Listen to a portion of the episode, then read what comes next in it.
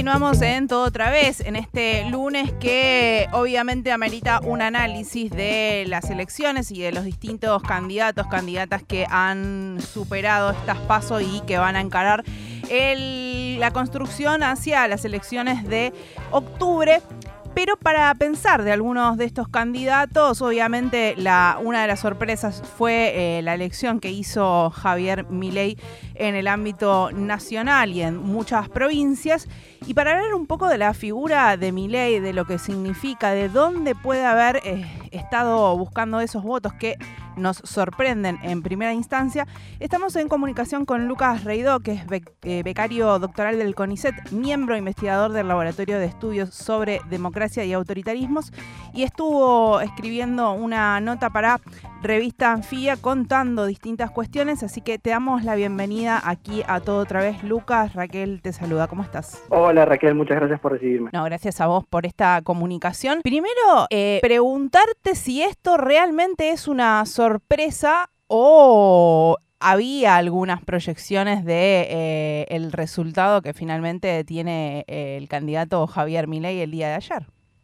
Bueno, es y no es, ¿no? Es eh, en el sentido de sorpresa que nos llevamos, incluso aquellos que nos dedicamos a estos temas, tiene mucho que ver con esta idea que se venía agitando ya hace unas unos par de meses, que, el candidato se está empezando a desinflar, producto de ciertas polémicas en relación a la venta de candidaturas, a, bueno, a, a las particularidades específicas de la persona del candidato.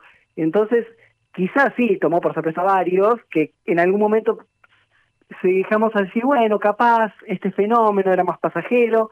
Lo cierto es que si uno analiza toda la película, y claramente con el diario del lunes, la cosa cobra un poquito más de sentido. La misma vicepresidenta ya había agitado esta eh, ya tan renombrada tesis de los tres tercios, ¿no? Que se iba a comprobar y que se comprobó eh, exactamente como fue en, en las pasos del día de ayer. Lo que quizás sí es lo más sorprendente de todo es que es no solo la fuerza más votada, no solo el candidato más votado, sino la fuerza más votada.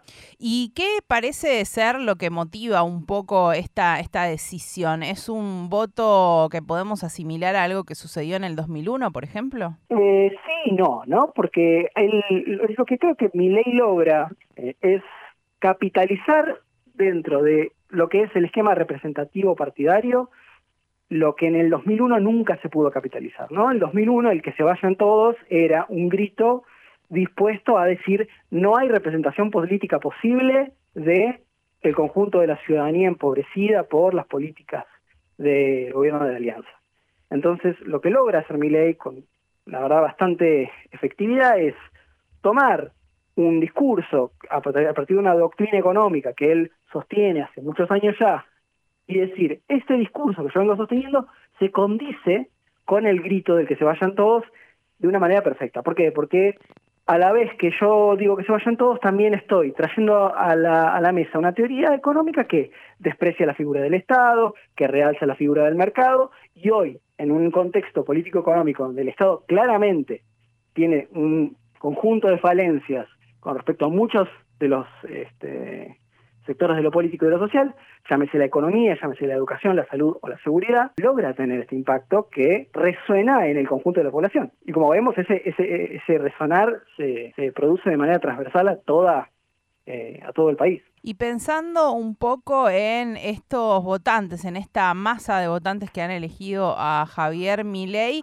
¿representa justamente una decisión hacia la derecha o responde a esto que hablábamos, de un intento de, bueno, no quieren el gobierno que está en este momento, ni tampoco el anterior, y ir por una opción? ¿Hay conocimiento de la plataforma de Javier Milei en, en los votantes y las votantes?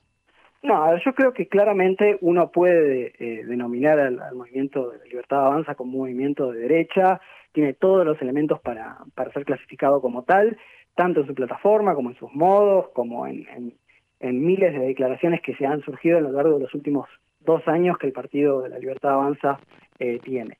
Dicho eso, el voto de la Libertad Avanza es quizás el voto más heterogéneo de todo el arco político hoy. ¿Por qué? Porque claramente, por una parte, puede ser que haya doctrinarios convencidos de la Escuela Económica de Austria, pero claramente esos doctrinarios son la minoría dentro del cuerpo de votantes de Javier Milei. En un contexto de un régimen de altísima inflación, de 115 puntos de inflación interanual, de precariedad laboral creciente, como decía antes, inseguridad y de problemas de salud, la figura del Estado se ve perimida. Entonces, eh, el, gran testimonio de mi ley es, a mí me gusta mi ley porque no es parte del esquema político tradicional al que estoy acostumbrado, que es, en este caso sería Juntos por el Cambio y, ahora Unión por la Patria, pero ex Frente de Todos, y trae ideas nuevas. Estas ideas nuevas no tienen por qué ser explicitadas en términos teóricos, pero la verdad es que dentro del campo discursivo, hoy la libertad avanza, trae ideas que por fuera que a muchos de nosotros nos parezcan muy regresivas, muy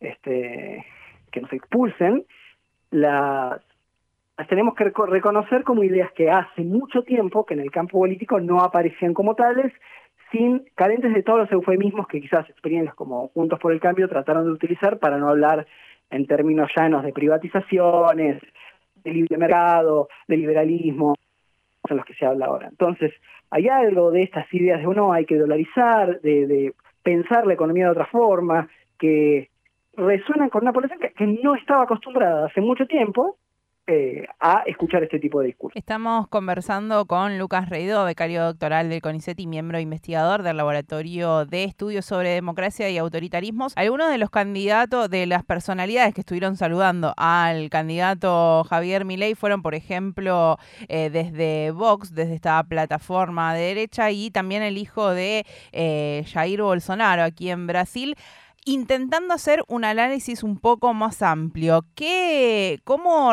viene la avanzada de la, derecha, ya sea por estas diferentes eh, opciones de la gente de, por qué lo elige y eh, qué podemos pensar esto eh, un poco general y cómo eso podemos trasladarlo también a pensarlo en nuestro país con estos 40 años de democracia en los que justamente vemos una elección que, que apunta a un candidato que no, no tiene mucha, no, no, no le convoca a él la idea de Estado. ¿Qué análisis podemos hacer desde ese lugar?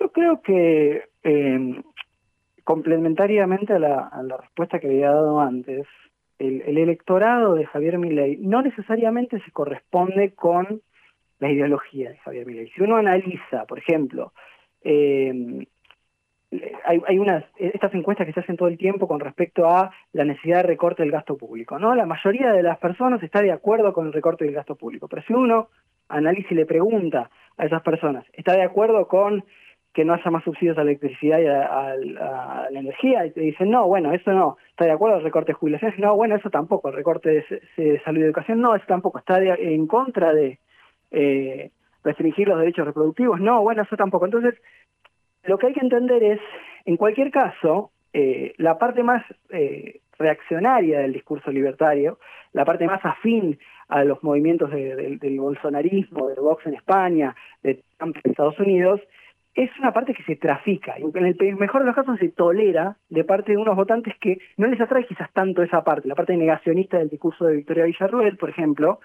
es, es lo que menos ha resonado en estos últimos dos meses de campaña de la Libertad Avanza. ¿Por qué? Porque claramente no es por ahí donde se traccionan tanto los votos. Se, en cualquier caso, esos tipos de discursos se toleran, se meten dentro, se trafican, como decía yo antes, de un un esquema discursivo que apunta hacia el ataque hacia el Estado. ¿Por qué? Porque el Estado es una figura fácil de atacar hoy, en un contexto en el que el Estado no cumple con todas las promesas que, el por entonces Frente de Todos había dado eh, de cara al 2019, bueno, eh, ahora podemos aprovechar este contexto para empezar a meter de a poquito otro tipo de discursos que quizás aquellos que hoy voten en libertad avanza con cierto grado de convencimiento, o bien no los interpela particularmente como algo como el negacionismo de la dictadura, o bien eh, capaz están en contra, pero son de como puede ser eh, la derogación del matrimonio igualitario o el derecho al aborto. Pensando un poco también en esa, en esa mm, categoría. Lucas, te agradecemos muchísimo esta comunicación y espero que, podamos seguir pensando y analizando de aquí de cara a octubre y a, y a, lo que venga, ¿no? Estas cuestiones. Muchas gracias por esta No, muchas gracias a ustedes por, por recibir. Que tengan un buen día.